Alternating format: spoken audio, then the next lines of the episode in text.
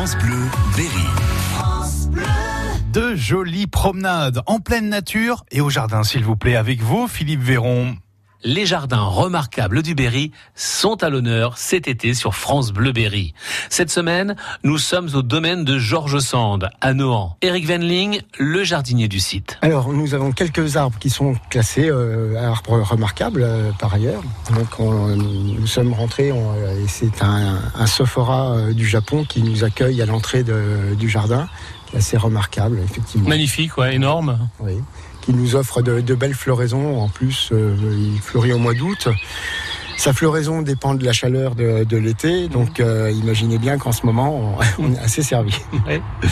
Nous avons juste à côté en plus les deux ginkgo euh, biloba aussi qui sont assez, euh, assez majestueux. Oui. Et là, on se trouve devant les, les deux monuments. Ah, les- juste, parc. juste en dessous, les- ces deux cèdres hein, qui sont bah, assez majestueux. hein, on se sent petit hein, au pied. Ah oui, quand on est au pied, là, oui, oui.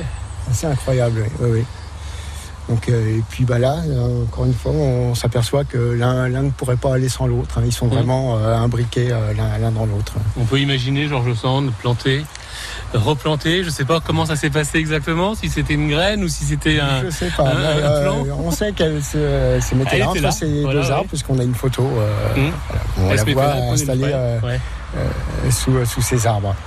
Et, et à côté de, de la cabane qu'elle fait, qu'elle fait fabriquer pour ses petites filles. Voilà. Là, on est bien, là, on passerait bien la journée. Là. Ouais, on Ici, est pas mal. hein. Ah, on est pas mal, ouais, au frais. frais, ça, ouais, pas mal. La- L'arrière de la maison, Oui, alors euh, la seule chose qui a changé euh, sur cette partie-là, c'est un petit peu euh, le paysage. oui.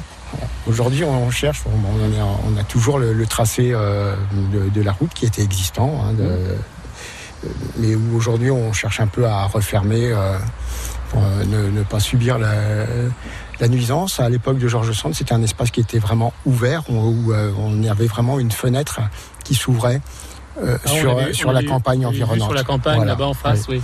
Et je pense que ça, c'était important dans, dans l'esprit de, de, de Sand, d'avoir cette liaison Oui. euh, de la campagne, le naturel. C'était son jardin aussi. Ce jardin remarquable se trouve au domaine de Georges Sand, à Nohant. Merci Philippe Véron. Demain, suite de cette visite, de cette découverte du jardin du domaine de Georges Sand à Nohant à 8h40. France Bleu, Berry.